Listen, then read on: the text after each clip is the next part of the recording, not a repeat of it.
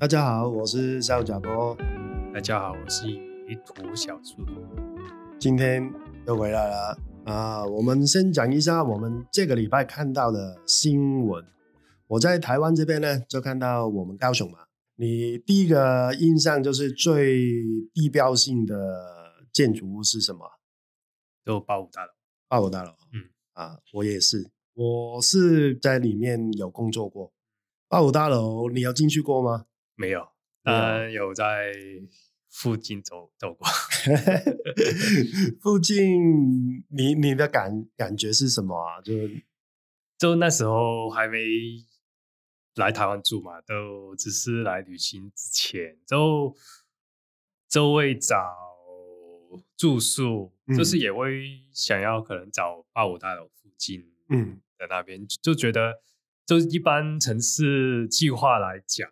就是一个地标的建筑附近啊，一定是比较中心区，然后比较繁华嗯的地方嘛，嗯，对，通常都是这样子。对，也是我们你看，我们香港像 IFC 附近一定是很热闹啊，嗯，人人潮很多啊，嗯、呃，公车的总站呢之类的嘛，就在哪一个地方？可是八五大楼有一点呃。不一样的，因为它距离捷运站走路的话，也差不多要二十分钟。嗯，对啊，然后附近的停车空间也不太够。嗯，然后我以前在那边工作是做什么呢？我就是做这个日租套房。嗯，啊，那个时候比较尴尬，其实日租套房我们在做的时候是是没有合法的空间的。嗯，对，所以也算是违法。所以那时候也是住给旅客。租给旅客，因为它本身，你看它的造型就是三只不同的东西组装起来嘛。嗯、最顶那一只呢，就一直以来都是饭店，然后有一个 Sky Tower 嘛，嗯、就就在上面，观景台，对，就可以看到风景之类的，可以另外付钱坐一个电梯上去这样。然后下面两两只呢，就是一边是呃办公室来的。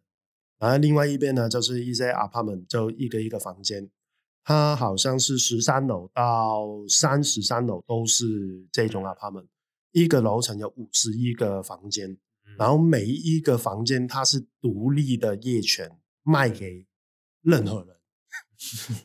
从这这一个玩法开始就已经开始歪掉了，因为它第一就是办公室的需求在呃高雄可能真的不会很大。因为卡在中间，以前呢、啊，讲在在在说十几二十年前的时候，大部分的中小企业可能想到有办公室的需求，要不然我就真的租一个厂房啊，嗯，因为地方比较大嘛，然后要不然我就买一个托天，就自己几个楼层随便玩，就那边的呃 view 是很漂亮的。我我如果在香港的话，看到海啊、嗯、也也是不错的地方啊，海景都比较贵啊。对啊，对啊，所以我当初我们在那边工作的时候，心态也是一样，就觉得，哎，我在高雄市，再去到哪里，去到左营也看回来，也看到八五大楼，应该没有错了吧？对，对啊，风景又漂亮，然后之后旅游业又发达，所以他就把一个呃商业用途的 apartment 改成一个入住套房，就是市场上面的需求，尽管它是违法。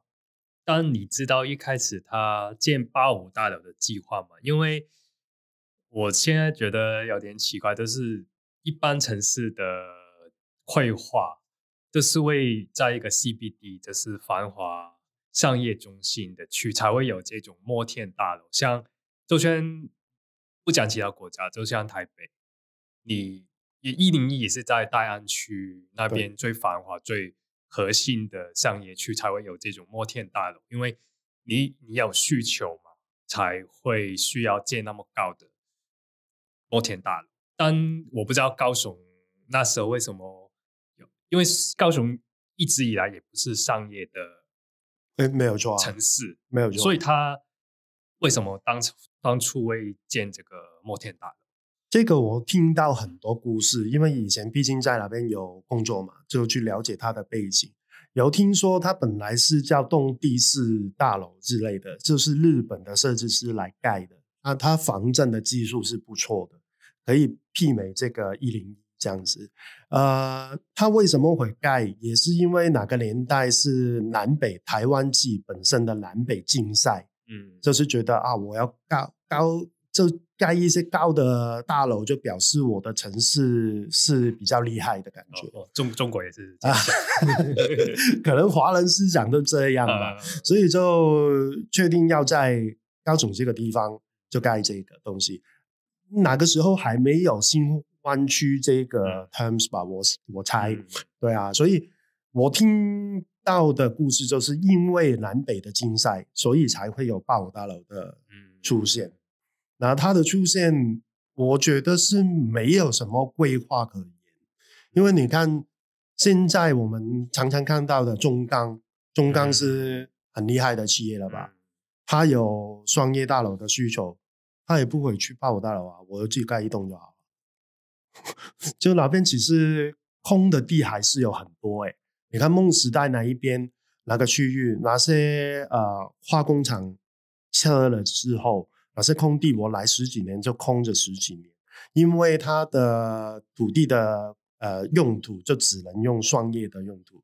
大家也看到八五大楼这个活生生的例子，谁还敢去盖啊？其实八五大楼旁边就有一有一大块空地。就对呀，总图旁边那个，对呀，对呀，对呀，对呀，那些都是规规定，就是只能用呃商业大楼的用途，嗯、所以没有人敢动啊。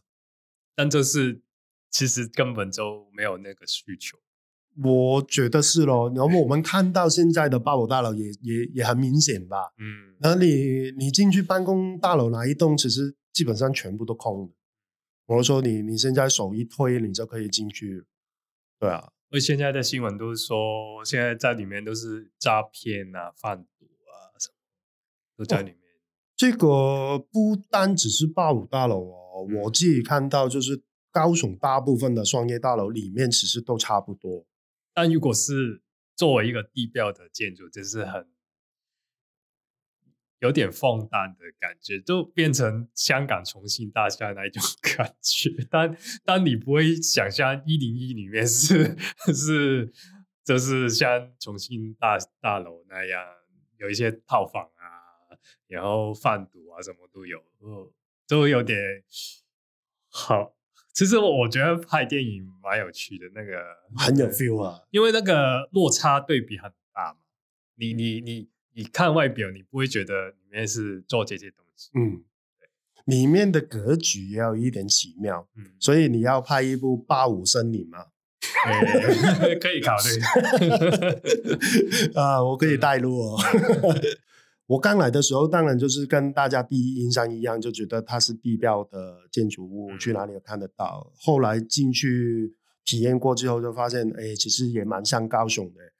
呃，我的感觉就是你盖很多很漂亮的东西，可是里面都是空空的啊。你看现在的高柳啊，像香港也有一些旧的区域嘛。可是我们不会想象在 IFC 旁边中环地标对旁边是有这样的状况。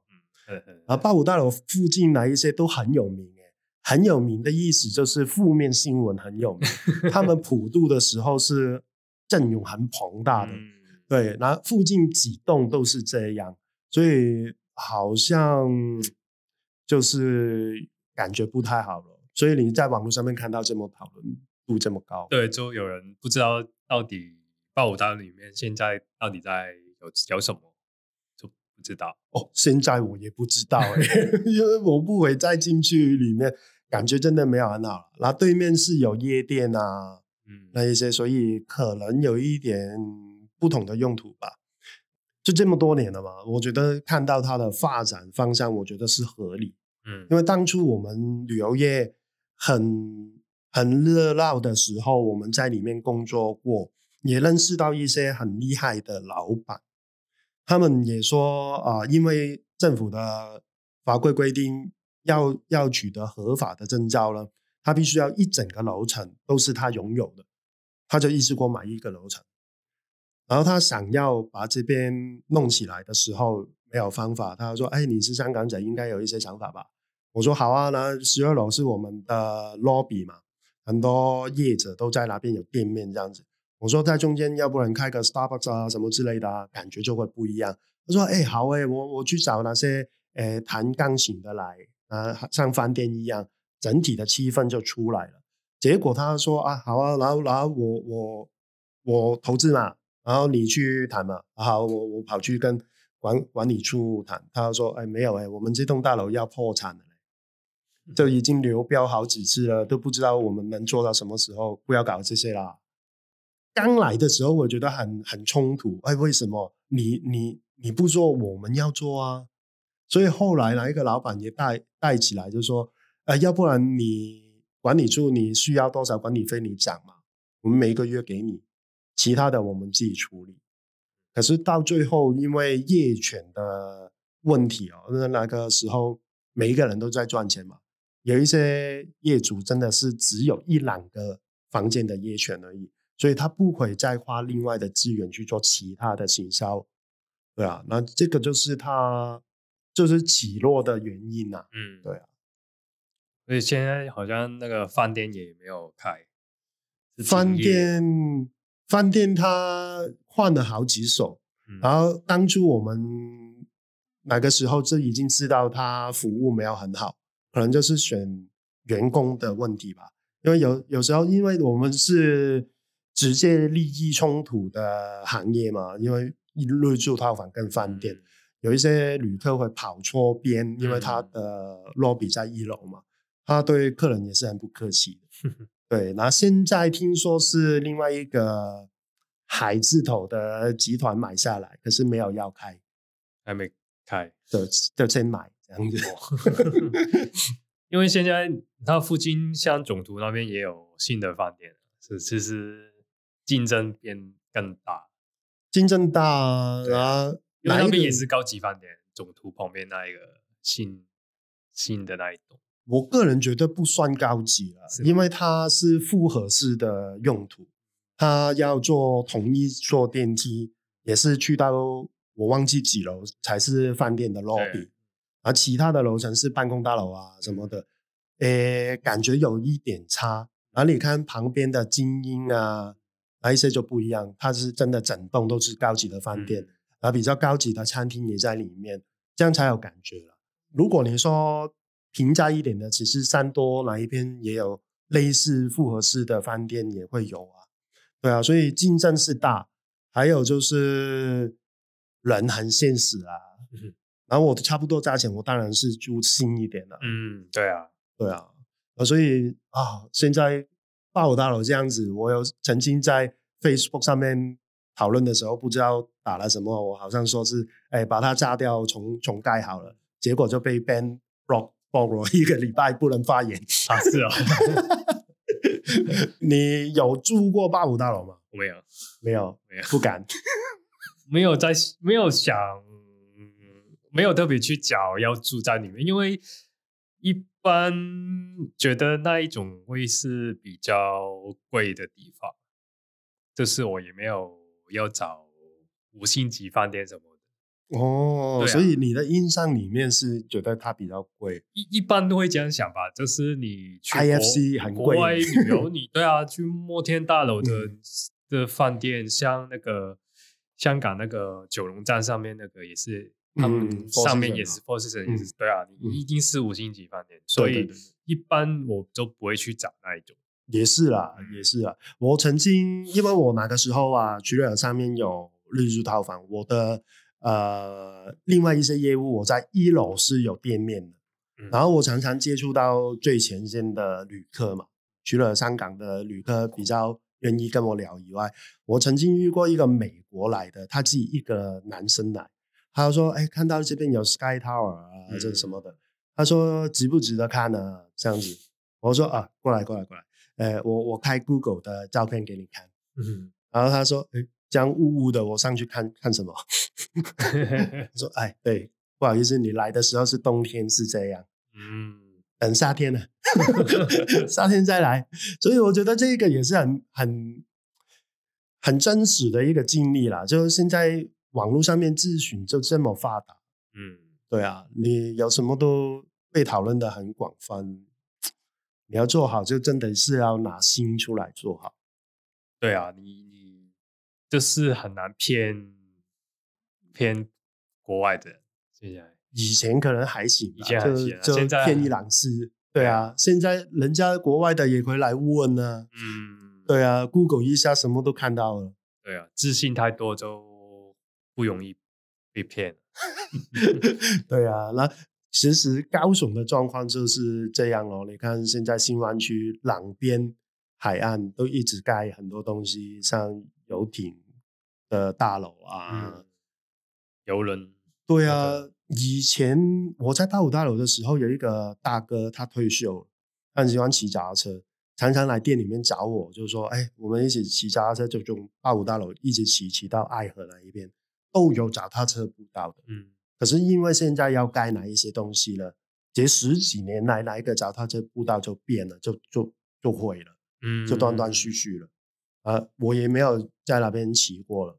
而以前我们在呃，就现在的游艇码头那一边啊，有很多很漂亮的游艇，是国外的游艇，嗯、好像啊陈哥那一种，嗯，大的游艇上面有一只小游艇的那一类，他、嗯、会。过来这边停在哪里，然后就下来高雄玩，玩可能玩一个月两个月，因为他的游艇要保养维修。嗯、因为高雄也是做游艇蛮出名的，世界有名的。嗯、对啊，而哪个时候有看到？可是现在好像不知道他们停去哪里了，还是没有来，我不知道。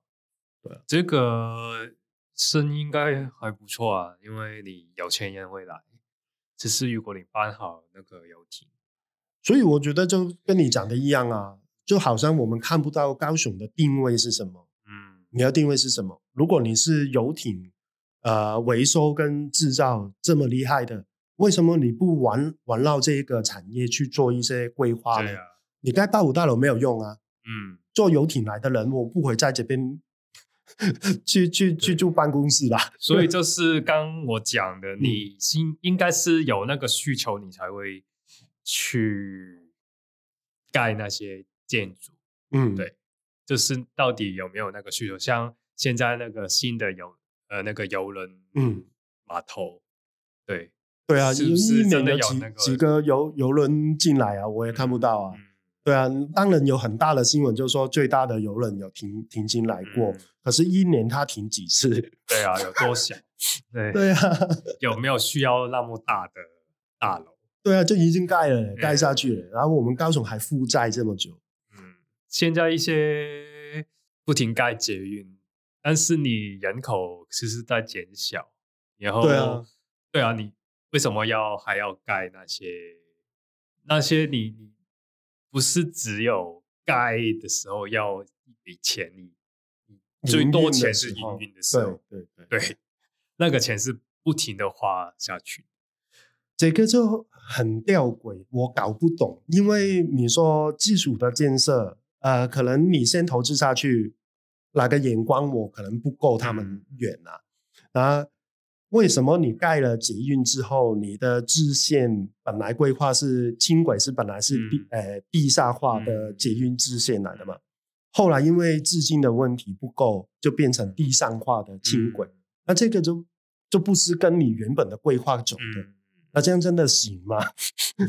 然后，那你其他的东西也是啊。我觉得啊，我我就看不懂高雄到底要做什么。嗯，对啊，所以我很担心。我身为一个高雄的市民，不知道方向是往哪里走。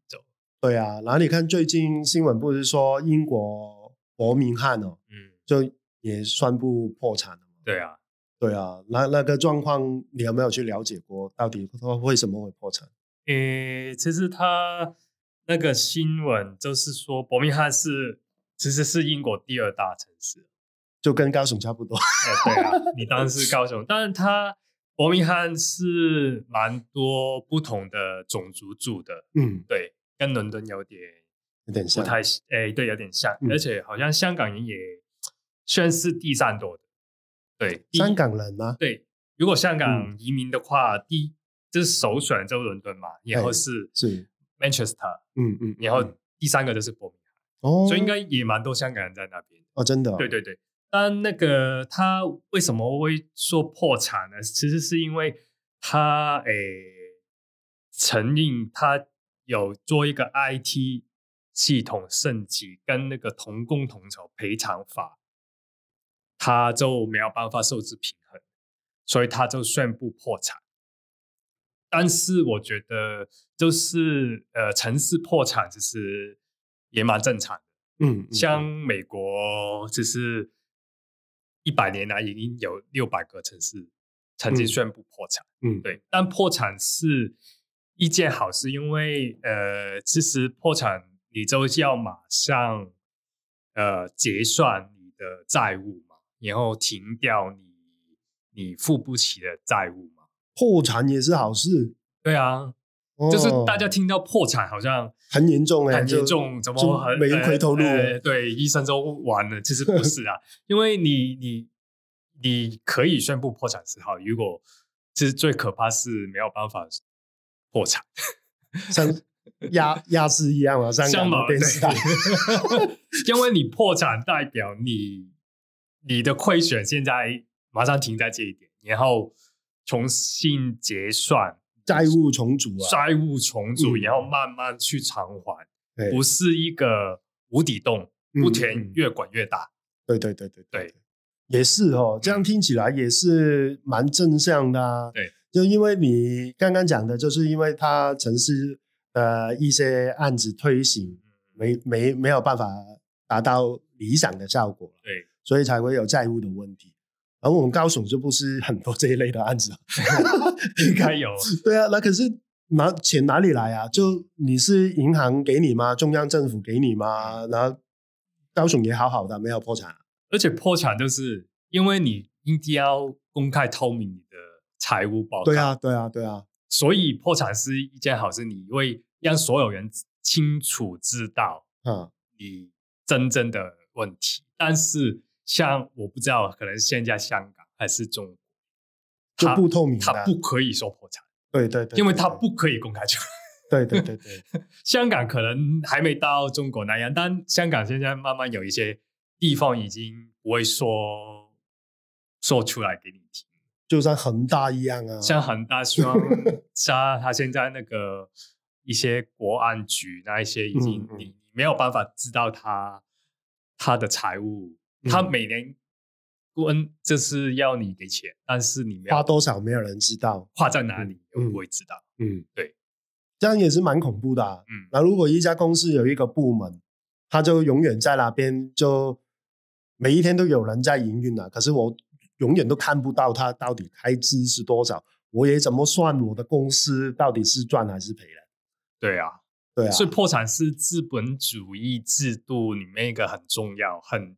也是很特别的东西，因为像有限公司嘛，就是你对对对你的责任嗯是有限的，嗯，对，当然也有无限公司，但是就是他分清楚你的责是公司的责任还是你个人的责任，然后对，对，然后你可以破产，可以就是让投资人知道所有公开透明的资讯，那他。他才有信心去投资嘛，对不对？你个人的呃财产有多少，不用跟公司讲啊。反正我这个投资的项目到底是赚是赔，我要定期跟我的股东交代嘛。嗯、现在失败了，这个案子跑不动了，没与理想了，我们就算一算啊。对，就算一算，大家赔多少就结清，对啊、要不要继续往再讲嘛？嗯，那你就就这个就很很简单很明确啊，就是很公平啊，而且你、啊、你你这样公开之后，大家就会愿意去做生意去投资，是没有错啊，嗯、因为清楚嘛，对，到底我我这个案子有一个限期的嘛，我我要跑三年，嗯，三年后我们来检讨，对啊，然后然后赔了啊，要不要再玩？继续可以开会讨论啊，嗯嗯嗯，可以开会讨论，至少我要一些数据理据可以跟大家去讨论，嗯嗯嗯嗯，对啊。对。虽然政府其实不是有限公司，但是它可以通过讲破产，比如说，其实不要讲城市，就是国家也曾经有宣布破产，像之前冰岛、冰岛、希腊，对对对，也是有宣布过。吧。但是他们，你像看他们后来也没有问题啊。嗯，其实破产只是一个过程，把你就算是个人也好，就是把你呃那个财务重组而已，嗯，不是说到很可怕没有办法翻新什么，其实是反而是一个重新翻新的第一步。真的诶，你看冰岛，他们的薪水也蛮高的啊，嗯，福利也蛮很好的。对啊，然后破产对他们有什么影响？嗯、还踢世界杯？对啊，他只是重组那个财产，你要重新安排一个呃，怎么还还返款的那个过程，嗯、有一个计划给给给市民看，你怎么呃不不需要的开支就不要再在那边用了，嗯、然后怎么呃把你的贷款啊，把它从呃一一步一步的还掉。对，就不像我们高雄一样一直在留子孙，到底怎么还？你不知道，你就只只是不停发债这钱。现在香港也有，现在香港也开始发发债。嗯，嗯，但是你发债以后，你有没有讲给我听你怎么还钱？对啊，如果银行可以这样借给我的话，我就借。对，对啊，我就借，这是逻辑吗？你你问别人借钱，你也会问你什么时候还？对，对，对，很简很简单嘛，有没有还款的能力？对，对啊，这个也要评估啊。那、嗯、到底现在伯明翰政府有要救他吗？诶，现在英国的中央政府是没有说要救他，但是我觉得之后还是会帮忙。嗯，就是不会完全不帮了。对，但我觉得帮帮到什么地步啊？是给他钱，你解决好像。好像陈哥一样，你你生意是失败了，阿仔没关系，我买起来这样子吗？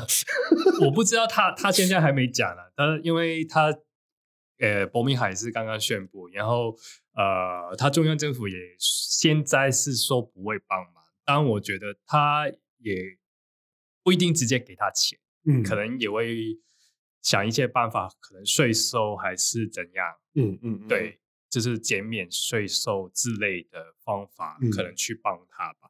嗯、但英国是经济最近也是不太好，因为通胀嘛，其实全世界也是 有点衰退。嗯，对。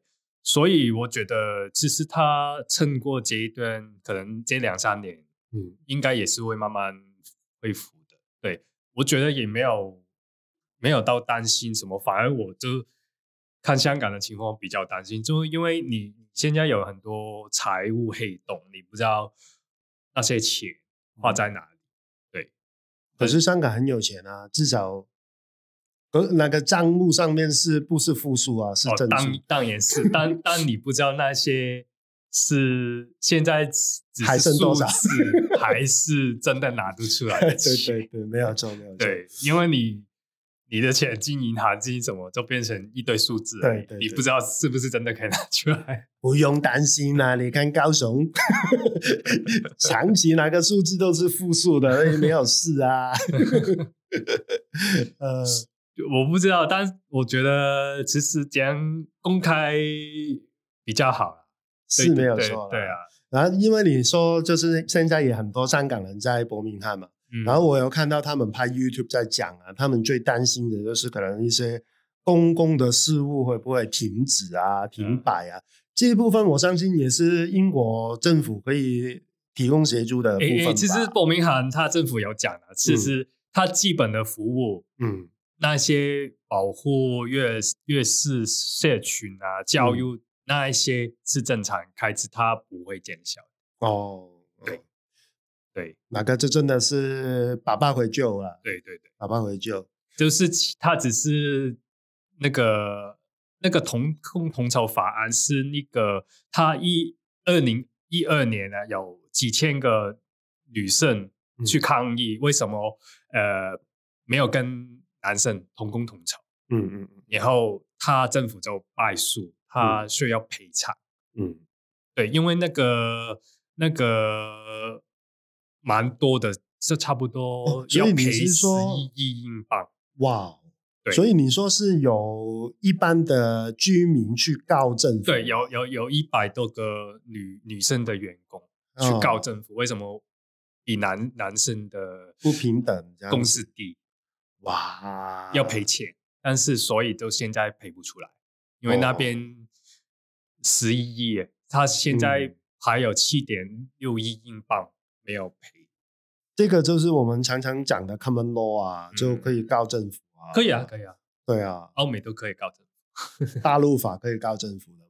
大陆法可以，但他政府也会，就比较复杂，就对了。嗯、所以他我其实是主要是这一件案子，让他政府付不起，嗯、付不起钱。对，可是以我的认知，好像英国的管制方式就是部门跟部门之间的账目应该是分开的嘛。嗯嗯，对啊，所以你你对啦，你这样讲是没有错啦。有有人告他，他可能就是付不起那个钱，然后投资的项目也没有理想，所以就就没有办法。对，因为有通胀嘛，你是是是，现在收支很难平衡的。对，可是也不会。呃，影响到整个城市崩溃了，它还是有一些正常营运。没有没有，它、啊、不会停摆。对的，它不会停，没有这么夸张，没有这么夸张。所以，哦、就是可能我们破产这两个字被放大到很严重。嗯嗯，对对。其实对我觉得对奥美来讲，其实都很很平常的事情。就就跟你讲的一样嘛，大家都在崇尚资本主义嘛。嗯就去想一下，其实资本主义里面破产就也没没有一回事啊。对啊，这是一个过程啊。对，一个做生意的过程啊。你做成功，做生意一定有成功有失败。哎，对啊，就失败的时候就 就努力勇敢去面对嘛，面对解决问题嘛。嗯，像像美国股票，很多人特研就会听到那个公司什么破产重组，就就就说他要倒了什么。其实不是他破产重组，是。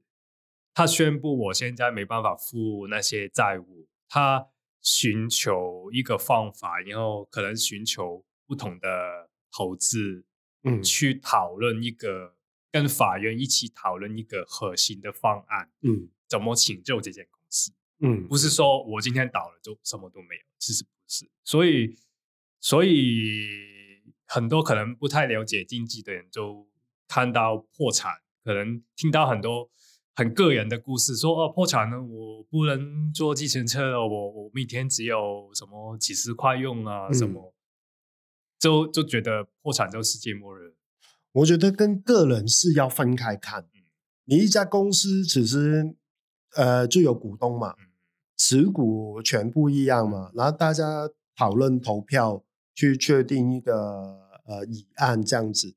然后如果你说呃。股东的想法也会影响很大，嗯，他可能就是真的像我们亚洲电视一样，就不要破产了，嗯，我就一直赔啊，对啊，要不然我没有面子，其实这就更可怕，对啊，这这就更可怕，赔到什么时候？因为哪个哪个已经不是资本主义里面的东西来的，嗯、可是你用资本主义的方式去营运，那那到底是什么？我就不知道亚洲电视是什么啊，因为你破产还是。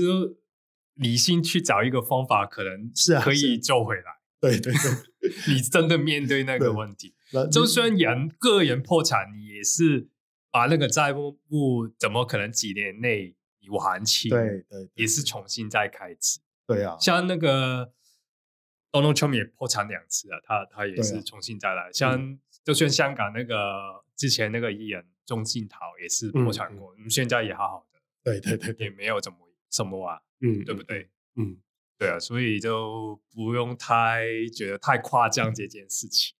就反正你要做生意，只是其中一个方式啊，就成功跟失败的分别而已啊。嗯、对啊，对啊，然后就不要为了面子去 去想这个了，就就只是一个过程，就变到现在很大那一种，因为不停发债，嗯，对，就没有面对。但你只是你。雪雪球越管越大，你还是终够有一天你要 面对。那现在就要面对，就看大到什么地步了，就看陈哥有没有办法解决了。像陈哥的解决方案也不错啊，就我把整个公司买下来就没事了嘛。但也有人买。呃，然后然后我们有一天可能就是这个城市的未来也不用担心啊，有人就。说没有关系啊，我就把你埋下来，然后我照顾你。那台湾怎么看破产这个？是也是会觉得很严重吧？我不知道哎、欸，我好像在台湾很少听到有人说破产。甚至是比如说我说刚刚的八五大楼好了，说难听一点，我当下我确定要退场的时候，旁边所有人都看不起，就觉得哎，你真的不行，你真的很很不行了。没有啊，我只是把钱拿出来去做其他的事情啊。对啊，那可是这边所以台湾没有什么公司很小说破产，还是直接倒就算。早就有看到，可是我没有听过有人说破产。那个个人呢也没有，比较少听到，也比较少。因为香港好像有一些也是贷款到可能没有，真的没有办法，对对对，就直接破产就重新。香港有啊，香港蛮多的，有身边有朋友是是会这样啊，对啊，也没有差啊，没有差，没有差，就一样可以生活的。但是台湾没有，应该也是有破产。有有有有，可是我比较少听到有人讲，可能觉得真的是好像不太好看之类的。哦，对啊，我猜啦，我猜啦。对啊，所以比较少听。也可以去了解一下，因为我不知道台湾破产可能有什么像香港那种规定，不能坐计程车，还是几年内就可以把那个债务归零。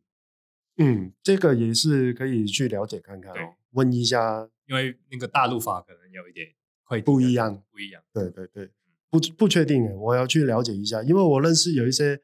律师朋友好像他们他们范畴好像也蛮多的，就财务的也不一定会懂，就对了。哦，对了，因为香港律师那些事务律师都有离婚啊、破产都帮你办嘛，像台湾好像就没有没有这，好像很简单的，这边都比较很简单就解决了。哦，不用找律师吗？好像我不确定，我 我应该不会用到吧？我我看到法院对面就有很多这一类的店，嗯，还有一些是我不知道他们是律师还是代书之类的，嗯，他就帮你写哪些离婚啊，哪些证明，就不知道了，我也不太清楚。哦，对，有机会可以请教一下台湾的朋友，还是有台湾的听众熟这一方面的也可以。对，因为我比较了解。就是海洋法，香港、国、美国的，对啊，大陆法就是台湾肯定是大陆法，对，肯定。呃，日本好像也是，对对，日本也是，还有其他国家是，因为中华民国那时候是宪法好像参考法法国、德国，哎，所以法国跟德国也是大陆法，对哦，哇，这个真的不知道。海洋国家就是像英国、美国也是因为。英国移民，嗯，那边他们就那时候殖民地嘛，也是用，所以像殖民地一般，我们英国殖民地都会跟，嗯，对啊，普通法跟跟英属多，对对对对。但但其实，如如果以商业角度来讲，common law 是比较好的，因为你你其实你看看最重要的金融城市，其实都是用 common law，没没没有大陆法。嗯，你像纽约啊、伦敦、以前香港、新加坡，是因为因为 common law 那个是用案例去参考嘛，不是固定那个条文。因为你你固定的条文你，你你很难随时跟着时代很快改变。你要每次要通过受法，但那个受法时间很长，嗯、你要通过国会嘛。对，当你你你 common law，你法官去看以前的案例，然后再。根据现现在的呃情况去判，这样就比较灵活。所以对一些商业案件来讲，不是讲刑刑事啊，就是商业案件来讲，你它可以比较根据呃目前的状况去判断，所以比较灵活。还有就是听起来，你法官跟律师比较重要啊。对，要不然你如果就就依法办事的话，其实 AI 就有人取代你了啊。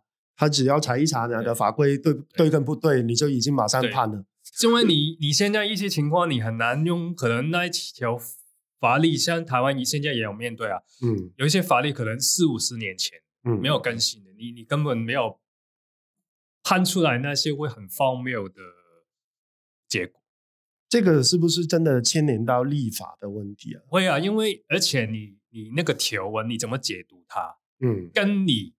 曾经有人判过他怎么去判断你，嗯，你你这样看一定不同，因为你你可以看过以前那样怎么判，你知道他的逻辑，不同人的逻辑，你要综合那个经验。嗯、但如果只有一个条文，你只能看这个条文怎么解释，是他那个法官怎么解释这个条文。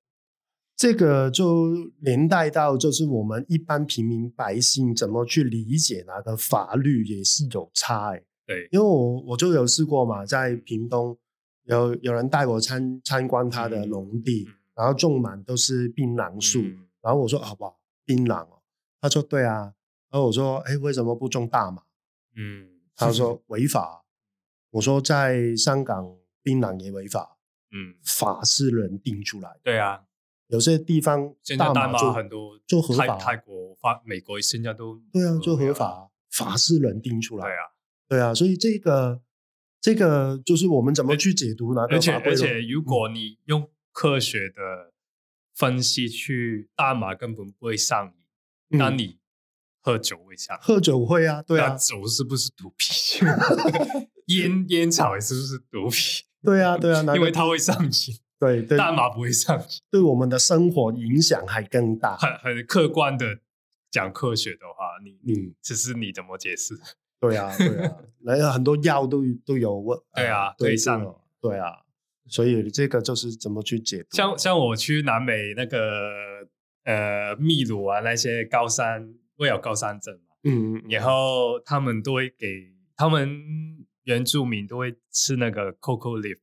那个是提炼那个 cocaine，是哦，呃，那个叶子可以提炼 cocaine 哦，但其实你一般直接吃那个树叶，嗯，你就不会高山症。它的原理是什么？它就是那边可以帮你把那个血管扩大，因为你你高山的时候你血管会收缩嘛，嗯，不习惯，它帮你扩大，你氧气就够了，然后你就不会有那些反应，像诶。我那时候在玻利维亚参加那个 Local Tour 几天的，然后有一对法国情侣，他们说来之前有吃那个高山症的药，嗯，但他们也是有反应，有头痛，嗯，然后马我马上说你吃这个叶子，我马上给他，他们很快就没事。你不会上瘾吗？现在有想着要吃那个叶子吗？我没有啊，那那时候我后来去加拿大就就知道不能带，因为那个是。他当你当地就是当当地你买喝茶什么，他他有一些呃礼物可以买，像他有那个 cocoa leaf 的茶，嗯，你是可以买走，就一般的东西而已。但但当然有一些国家，他当你是毒品就不能，香港好像也不行。对啊，就看你法规怎么。因为他他怕你拿去，他不是说你现在这个是毒品，嗯，他说这个是可以做毒品毒品的东西。哦，原材料，因为你可以提炼出来，对对对对对对，所以他不可以让你带。嗯嗯，但那个东西，嗯，对啊，你你你要拿来怎么用？就是它明明是一个好的当地人用的药而已，也可能不是要像台湾人吃槟榔一样，只是他们就像吃槟榔的一直咬，口腔痒啊，对啊，口腔炎啊，对啊，对啊，就这样而已。那就看你怎么去运用咯。然后我听呃原住民朋友说，他们原本吃槟榔就是也是去高山啊，他是说会会比较软一点啊，对啊，然后就有用途的。可是你不停的滥用，就就变成另外一些问题而已嘛。对啊，对啊，那你在台湾合法，不代表说全世界都合法。对啊，所以就看法怎么去定。然后回归到原本的问题，就要看我们这边的立委。有没有去做他们的工作？嗯，我们的法官啊，现在好像有改，就好像有国民法官，国民法官对。对，好像有跟我们陪陪审团不一样的东西，不一样吗？好像是了，我不太清楚。但我我，我后来发现，原来日本也是二零零九年才开始有陪审团，他们也是没不是那么快有，因为日本都是走大陆法的，对啊，对，你要证明自己没有罪，嗯。对啊，就概念是不一样，而且真的你跟那个条文，你很很难跟上时代。嗯嗯。嗯，有好有不好。对啊，啊，这个也是可以我们开一集来讨论的。可能。可以找一个懂专业法律的。嗯，我我可能刚刚讲的也不是也有可能不正确了，嗯，是我的大概我们的理解记记得了解，嗯，两个法律系统的不同，嗯，对，好啊，那真的有机会可以一起去讨论看看。嗯、好了，那今天时间就差不多，好。啊，我们下一集再见，好，拜拜，拜拜。